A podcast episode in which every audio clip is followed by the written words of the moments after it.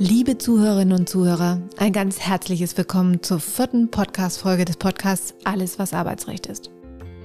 Und zunächst eine kleine Entschuldigung.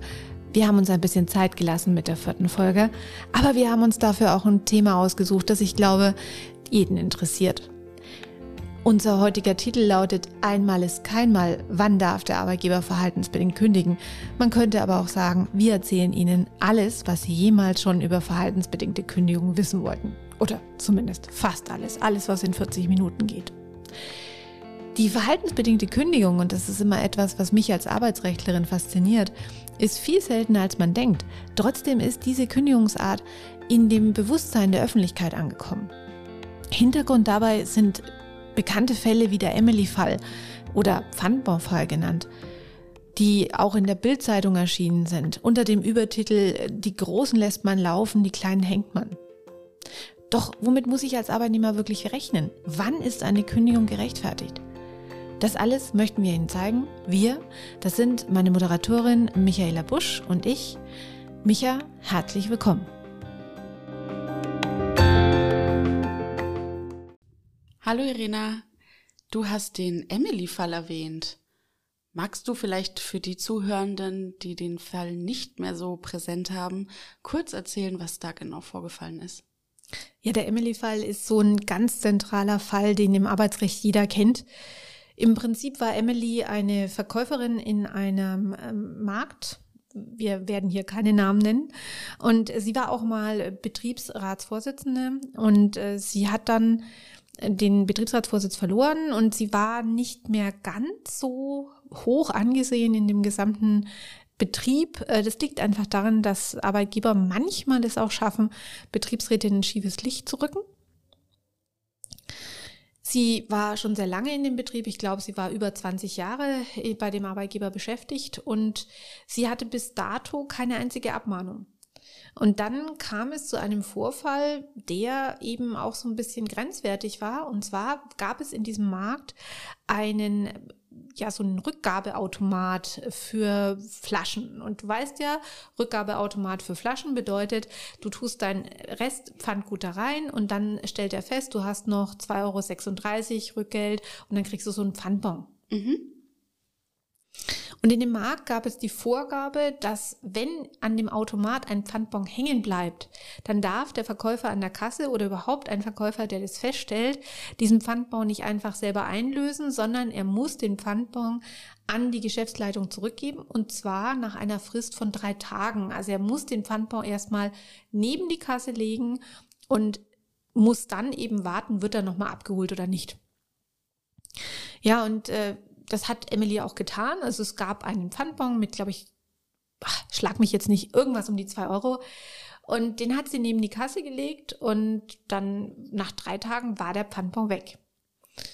Und sie war jetzt natürlich naturgemäß nicht die drei Tage komplett an der Kasse, sondern sie war halt in dem ganzen, in dem Store eingesetzt. Und dann kam eine Kollegin an die Kasse und Emily hat selber eingekauft und äh, steht dann da und reichte den Pfandbon rüber und die Kollegin erkennt, dass es genau dieser Pfandbon, der drei Tage an der Kasse lag. Und weil es eben so ein bisschen Missgunst gab in dem Markt, äh, hat die Kollegin das direkt dem Geschäftsführer mitgeteilt und der Geschäftsführer hat dann nach einer Anhörung von Emily ähm, eine fristlose Kündigung ausgesprochen und zwar mit Blick auf ähm, Diebstahl beziehungsweise Betrug, Unterdrückung etc. Und äh, Emily hat dagegen geklagt, hat sich gewehrt und sie hat es äh, durch drei Instanzen getan ähm, und sie hat äh, beim Bundesarbeitsgericht gewonnen. Das Problem war, dass dieser Fall von der Bildzeitung auch aufgegriffen wurde unter diesem wunderbaren über, äh, über unter der Überschrift Die Großen lässt man laufen, die Kleinen hängt man. Das heißt, also man hat ganz, ganz viel Politik gemacht mit dem Fall und ich kann mich erinnern, dass wir den Vorsitzenden Richter des Bundesarbeitsgerichtes ähm, aus dieser Kammer auch bei uns hatten in einer Fortbildung unmittelbar bevor auch äh, sozusagen da eine Entscheidung des Bundesarbeitsgerichts gefallen ist. Und er hat sich furchtbar aufgeregt, weil er gesagt hat, also es wäre mir vollkommen egal, ob da Geschäftsführer XY vor mir sitzt oder die Arbeitnehmerin ähm, Frau Müller wenn da einer klaut, dann ist das immer ein Grund für eine fristlose Kündigung. Also von wegen, die Kleinen hängt man, die Großen lässt man laufen. Nein, aber Geschäftsführer kommen halt nun mal naturgemäß nicht zum Bundesarbeitsgericht, denn sie sind keine Arbeitnehmer. Naja, und wer ähm, kann dem auch dem Arbeitgebenden so auf die Finger schauen, wie er es bei Arbeitnehmenden tun kann? Also da ist ja einfach auch schon, wer kann wem auf die Finger gucken, ganz anders gewichtet. Und vielleicht liegt es ja auch daran und nicht unbedingt an den Gerichten. Nein, das ist, glaube ich, auch tatsächlich nicht, sondern äh, das Bundesarbeitsgericht ist da seit dem Bienenstichfall, das ist ein uralter Fall, sehr, sehr stringent. Die Aussage ist immer, grundsätzlich ist jeder Diebstahl gegen den Arbeitgeber dazu geeignet oder auch jedes strafbare Verhalten gegen den Arbeitgeber, Beleidigung, ähm, gemeinschaftliche Schlägerei, wie auch immer, diese Verhaltensweisen sind so schwerwiegend, dass sie geeignet sind, einen fristlosen Kündigungsgrund zu bilden. Und das war jetzt eben hier auch bei Emily prinzipiell möglich, aber es kommt dann auch immer noch eine Einzelfallabwägung dazu. Das macht Arbeitsrecht übrigens für Arbeitgeber auch so schlecht urbar, weil immer also Arbeitsrecht ist ja Richterrecht. Es kommt immer auch auf die Bewertung des Richters im Rahmen der Verhältnismäßigkeit, der Einzelfallabwägung, der Interessensabwägung an. Und hier war es eben so, dass kein vorsätzlicher Betrug festgestellt wurde und was eben auch ganz, ganz wichtig war, Emily war über 20 Jahre beschäftigt. Es gab nicht eine einzige Abmahnung gegen sie. Und das Bundesarbeitsgericht hat in dieser Entscheidung, und deswegen ist die Entscheidung auch so zentral, festgestellt, dass ein Arbeitnehmer, der so viele Jahre in einem Arbeitsverhältnis war, und dieses war ungestört, einen sogenannten Vertrauensvorschuss erworben hat. Vertrauensvorschuss bedeutet, ich kann jetzt nicht so ein Konto abheben und sagen, ja, jetzt heute klaue ich mal was, weil da stehen ja 100 Vertrauenspunkte auf meinem Konto. Aber es bedeutet schon, dass der Vorfall schwerer wiegen muss. Und wir hatten hier einen Pfandbaum mit roundabout zwei Euro und wir hatten hier eine Arbeitnehmerin, die hat 20 Jahre sich nichts zu Schulden kommen lassen. Und dieser Pfandbaum wurde von ihr ja auch nicht künstlich erzeugt oder so, sondern der hing an der Maschine. Der wurde ja von jemand anderem, der vergessen. seine Pfandflaschen abgegeben hat, einfach vergessen. Genau. So, und ja auch nicht abgeholt. Genau. Und dem Laden ist ja dadurch dann auch kein Schaden entstanden eigentlich. Genau, also das heißt, wenn du abwägst zwischen den, dem Beharrungsinteresse des Arbeitnehmers im Arbeitsverhältnis zu verbleiben und dem Interesse des Arbeitgebers an einem ungestörten Arbeitsverhältnis und natürlich auch an dem Vertrauen, das er zu dem Arbeitnehmer haben muss. Und das ist ja das große Problem bei Diebstahl, dass ein Arbeitgeber sagen kann, wer mich einmal auf Deutsch bescheißt, dem kann ich nicht mehr trauen. Das ist ja der Hintergrund hinter dieser grundsätzlichen Entscheidung. Wäre ja vielleicht auch, wenn es irgendwie 2,50 Euro aus der Kasse gewesen wären oder ähm, irgendwie, keine Ahnung, eine Ware von, im Wert von zwei Euro was anderes gewesen wie bei diesem Pfandbon. Genau. Also man hat hier wirklich auch die Einzelfallmerkmale bewertet und man hat vor allem gesagt, dieser Vertrauensvorschuss über diese 20 Jahre, der muss hier so wirken, dass man eine außerordentliche Kündigung ausschließen muss, sondern hier hätte der Arbeitgeber nochmal abmahnen müssen, weil das ist ja auch so ein bisschen die Struktur im Kündigungsrecht bei ähm, zum Beispiel zu spät kommen muss ich als Arbeitgeber auch abmahnen. Und wenn dann ein erneutes zu spät kommen da ist, dann könnte ich dann prinzipiell auch eine ordentliche Kündigung draufstützen. Also das heißt, wir haben von der Struktur her zwei verschiedene Kündigungsarten. Die außerordentlich fristlose, die wir jetzt hier bei Emily hatten, die beendet das Arbeitsverhältnis sofort und ohne Kündigungsfrist. Und die sogenannte ordentliche Kündigung, da ist die Kündigungsfrist entsprechend meiner Betriebszugehörigkeit bemessen. Das heißt, bin ich zwei Jahre da, habe ich einen Monat, ähm, bin ich über 20 Jahre da, habe ich sieben Monate Kündigungsfrist. Und bei der ordentlichen Kündigung und zum Beispiel bei solchen Vorfällen wie zu spät kommen, mhm. da muss ich als Arbeitgeber diese ordentliche Kündigungsfrist einhalten. Und wie gesagt, das Thema ist halt auch immer, bei der ordentlichen Kündigung haben wir einen Verhaltensverstoß, der muss auch nicht schuldhaft sein, sondern ich habe irgendwas falsch gemacht. Dem Arbeitgeber entsteht zum Beispiel ein Schaden dadurch. Das kann ich abmahnen. Und alles, was ich abmahnen kann, könnte per se auch als Grundlage für eine verhaltensbedingte Kündigung dienen. Okay, also verhaltensbedingt bedeutet alles, was ich ähm, als Mitarbeitende tue. Genau. Und was eben nicht passt. Also zum Beispiel das, was du gesagt hast, zu spät kommen oder ähm, also unhöflich sein, solche Geschichten. Genau, unhöflich sein, sich im Ton vergreifen, das wären alles Themen, das kannst du steuern, das würde alles unter verhaltensbedingt fallen. Mhm. Und ähm, natürlich auch jeder strafbare Vorwurf. Aber für mich war jetzt nochmal an der Stelle wichtig, wirklich zu differenzieren. Wir haben bei dieser außerordentlichen, die bei Emily ausgesprochen wurde, da ist ja das Arbeitsverhältnis sofort beendet. Das heißt, wir reden hier von einer Kündigung aus wichtigen Grund, die muss schwer wiegen. Und das hat das BAG einfach überhaupt nicht gesehen. Und das ist dann auch nicht Ende des Monats mein letzter Arbeitstag, sondern ich werde gekündigt am 10. Oktober. Bin am 10. Und raus. am 10. Oktober, wenn Genau. ich den Laden verlasse, habe ich kein Arbeitsverhältnis mehr. Genau. Mit der Folge, dass du eine Sperrzeit kriegst durch die Arbeitsagentur, ähm, mit der Folge, dass du sozialversicherungsrechtliche Nachteile hast. Also die außerordentliche ist wirklich das stärkste Schwert, also die außerordentliche verhaltsbedingte vor allem, ist das stärkste Schwert, das ich als Arbeitgeber ziehen kann. Und da sagt das Bundesarbeitsgericht halt auch vorsichtig, weil je länger ein Arbeitnehmer im Arbeitsverhältnis ist, desto mehr Vertrauensvorschuss hat er und desto schwerer muss der Grund wirklich wirken. Also das heißt, wenn du jetzt ähm, zum Beispiel, das ist ja auch so momentan wohl offensichtlich total in, keine Ahnung warum. Aber ich hatte jetzt äh, so einen Vorfall, wo ich selber auch ein bisschen gezuckt habe. Da ging eine junge Frau zum Betriebsleiter und schilderte dem Betriebsleiter, dass sie von einem Arbeitskollegen Dickpics bekommt Mhm. über WhatsApp. Und ähm, dass sie, also sie möchte da keine große Nummer draus machen, aber sie würde ihn bitten, dass er das unterbindet. Ja. Was ich ja vollkommen, also ne, ist ja Das ein- ist sehr gut nachvollziehbar, ja, würde ich mal äh, behaupten. Und ja. ist auch eine, eine gebotene Verpflichtung des Arbeitgebers, das muss er tun.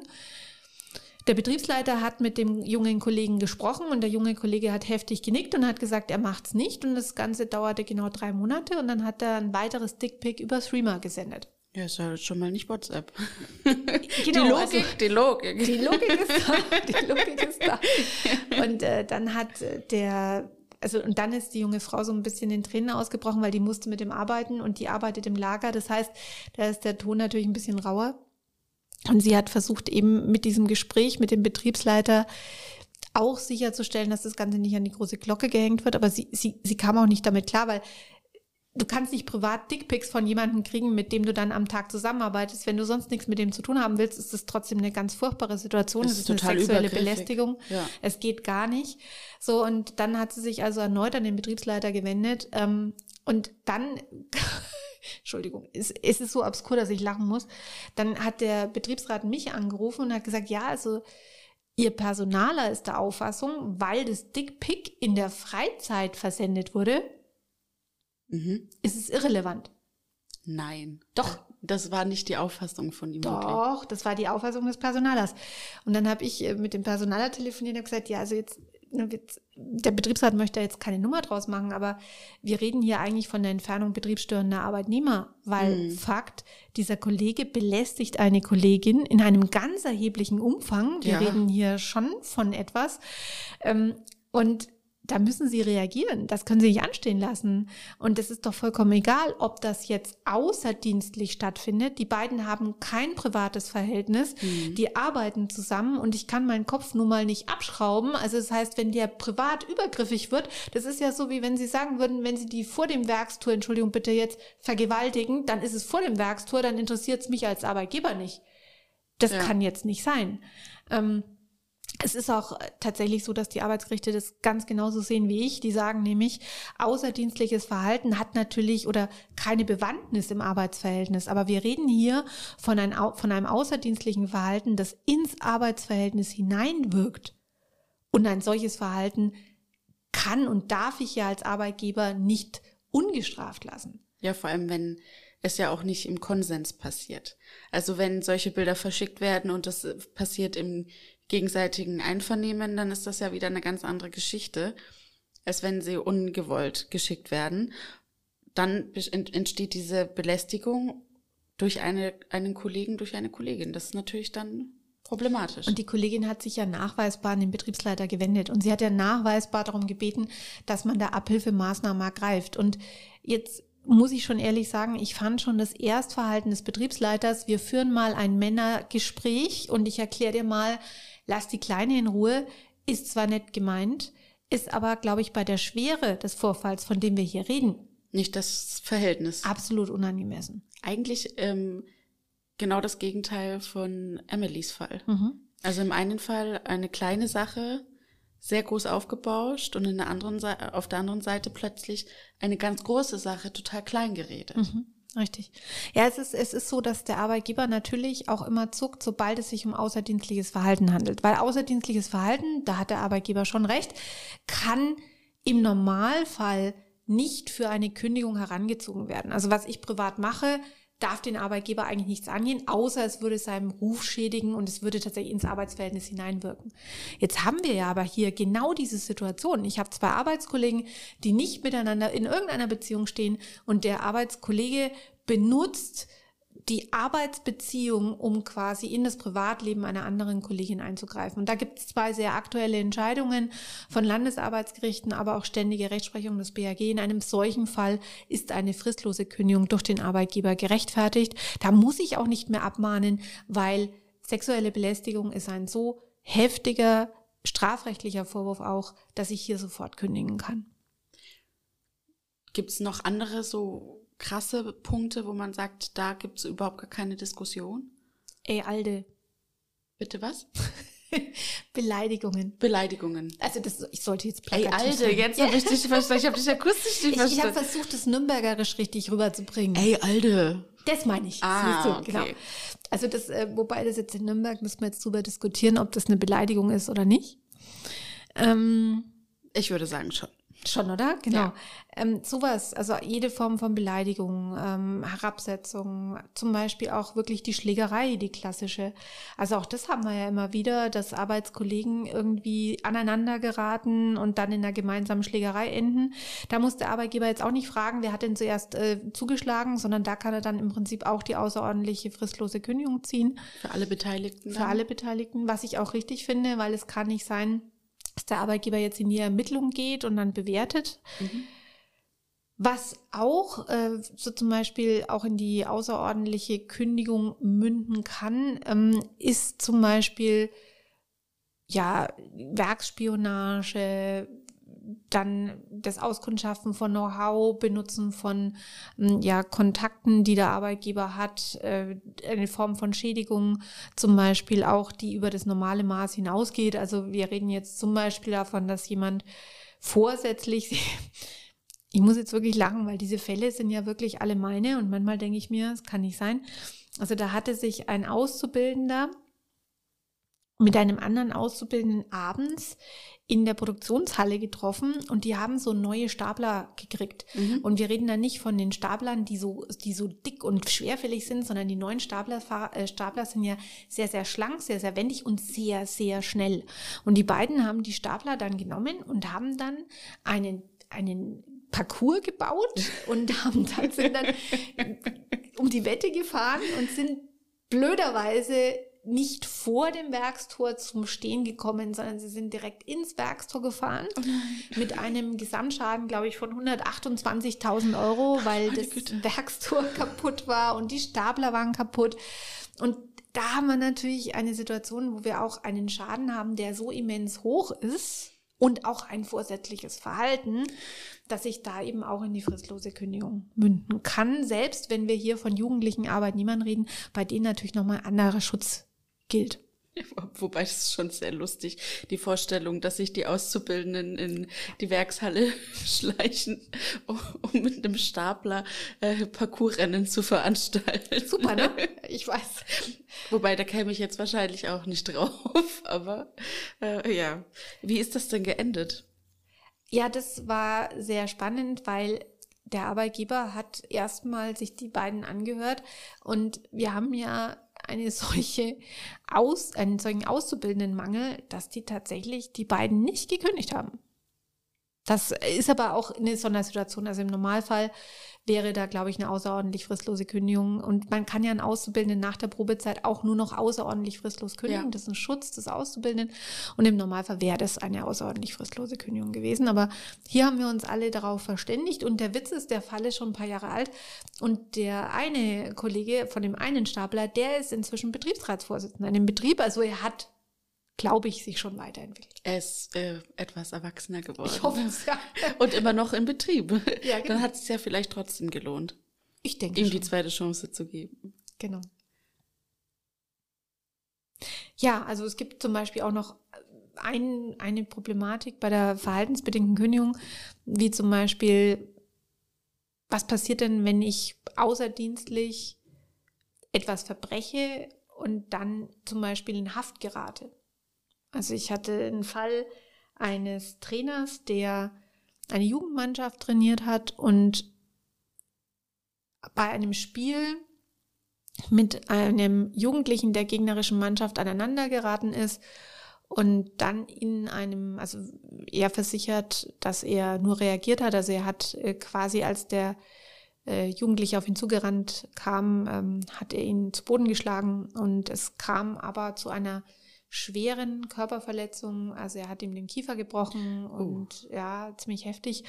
Und da war dann auch vom Arbeitgeber tatsächlich eine Kündigung da, weil man gesagt hat, du bist jetzt hier für zweieinhalb Jahre in Haft.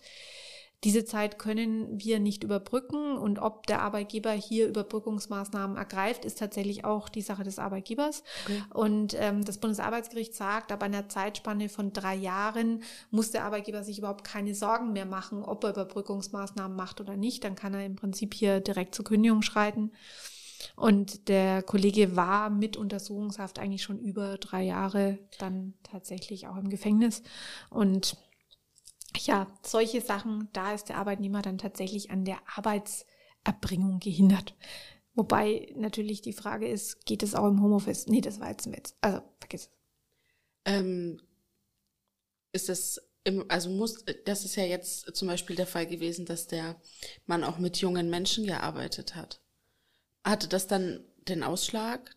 Also war das ausschlaggebend dann für die Kündigung oder alleine nur die Tatsache, äh, der Straftat und der Gefängnisstrafe? Also tatsächlich nur die Straftat, also die Straftat hier hatte für den Arbeitgeber auch einen Image-Schaden, weil mhm. der Arbeitgeber ist tatsächlich auch viel im Sportbereich unterwegs. Okay. Gibt auch insofern, ähm, macht viel Sportförderung und hat ein sehr, sehr sauberes Image. Und da kommt natürlich ein Vertriebsleiter, der einen Jugendlichen im Bereich des Fußballs niederschlägt. Äh, und das wird dann in der Presse überall breitgetreten. Das kommt nicht so gut. Das kommt nicht so gut. Und das war mit Sicherheit hier auch ein ganz ausschlaggebender Grund, dann auch wirklich hier zu kündigen. Ja. Was ich noch sagen wollte, Micha, was äh, jetzt so ein bisschen zu kurz gekommen ist, was ich aber deswegen auch noch hier anbringen möchte, weil ich es immer wieder auf dem Tisch habe, das ist die Frage, wie viel Abmahnungen brauche ich denn bei einer ordentlichen Kündigung, bevor ich eine ordentliche Kündigung aussprechen kann? Wir haben ja gesagt, es gibt zwei Arten von Kündigungen im verhaltensbedingten Bereich. Die ordentliche verhaltensbedingte Kündigung, vor der brauche ich im Regelfall aber immer eine Abmahnung oder die außerordentliche verhaltensbedingte Kündigung, die dann auch fristlos ist und vor der ich keine Abmahnung aussprechen muss, weil das Verhalten so schwer wiegt. Jetzt gehen wir nochmal in diesen Bereich ordentlich verhaltensbedingt zurück. Und da ist ja immer, wenn man ins Internet reinschaut, dann steht da immer drin, ich brauche mindestens zwei Abmahnungen. Und ich finde es sehr spannend, weil das ist schlichtweg falsch. Fakt ist, was der Arbeitgeber bei einer ordentlichen verhaltensbedingten Kündigung schuldet, ist, dass er eine Abmahnung vor Ausspruch der Kündigung ausspricht. Denn die Abmahnung ist das Mittel des Arbeitgebers, dem Arbeitnehmer zu sagen, pass auf, ich missbillige dein Verhalten, du hast dir etwas falsch gemacht. Meine Fürsorgepflicht gebietet mir auch, dir zu sagen, das hast du falsch gemacht, mach es in Zukunft richtig und zwar in dieser Art und Weise. Und wenn du es nicht richtig machst in Zukunft, dann werden wir weitere Maßnahmen ergreifen bis hin zur Kündigung des Arbeitsverhältnisses. Also das heißt, eine Abmahnung hat immer drei Funktionen. Hinweis, Warn und Beweisfunktion. Und Deswegen werden Abmahnungen auch immer schriftlich ausgesprochen, obwohl sie nicht schriftlich ausgesprochen werden müssen. Also ich könnte dich auch im Prinzip auch mündlich abwarnen. Aber ist die Frage, wirst du dann diese Warnfunktion aus meinen Worten so entnehmen? Das kommt ja dann doch immer auf den Empfängerhorizont an. Ja, und lässt sich das dann auch wirklich so ähm, darlegen, wenn es dann wirklich zu einer Kündigung und ähm, so weiter und so fort kommt oder einer Kündigungsklage ähm, dann im genau. schlimmsten Fall, dann muss das ja auch nachweisbar sein. Und dann ist, glaube ich, die sind die Arbeitgebenden in dem Fall auf der sichereren Seite, wenn sie das schriftlich machen. Das ist der Grund. Und Aber die Abmahnungen müssen doch auch, oder wenn man sagt, man hat eine Abmahnung bekommen und danach eine Kündigung, dann muss es schon aus, aus demselben Grund sein. Also ich kann nicht eine Abmahnung mhm. für mhm. zu spät kommen bekommen und dann äh, gekündigt werden, weil ich mein Auto falsch abgestellt habe oder so, was weiß ich. Ja, das ist in der deutschen Firma per se immer ein Kündigungsgrund. Nee, also, nee, äh, das ist vollkommen richtig. Es muss aus demselben Pflichtenkreis sein. Also man spricht immer von dem einschlägigen Vorwurf, der da stehen muss. Okay. Ja. Naja, gut. Dann bleibt uns nur noch zu sagen, benehmt euch alle, dass ihr nicht gekündigt werdet. Super, Micha. Sehr motivierend. Nein, also eigentlich wollten wir Ihnen sagen, in einem deutschen Arbeitsverhältnis, in dem das Kündigungsschutzgesetz gilt, ähm, ist eine verhaltensbedingte Kündigung eher ein Ausnahmefall. Da müssen Sie sich schon etwas zu Schulden kommen lassen. Wenn Sie eine Abmahnung bekommen, nicht in Panik verfallen. Das heißt nicht, dass der Arbeitgeber Sie jetzt direkt kündigen will. Sie haben gegen eine Abmahnung die Möglichkeit vorzugehen. Sie können eine Gegendarstellung nach 83 BetreVG in Ihre Personalakte einlegen lassen und Sie können die Entfernung der Abmahnung aus der Personalakte fordern. All das ist möglich. Und im Regelfall gilt immer, möglicherweise hilft auch ein bisschen Zeit vergehen lassen und ein bisschen Gras über die Sache wachsen lassen, weil wie gesagt, die verhaltensbedingten Kündigungen haben ihren Anteil an den Kündigungsschutzklagen in Deutschland, aber es ist nicht der größte. Ein schönerer Abschluss wie meiner. Positiver, Micha. Das Positiv. stimmt. Dann tschüss da draußen. Ciao.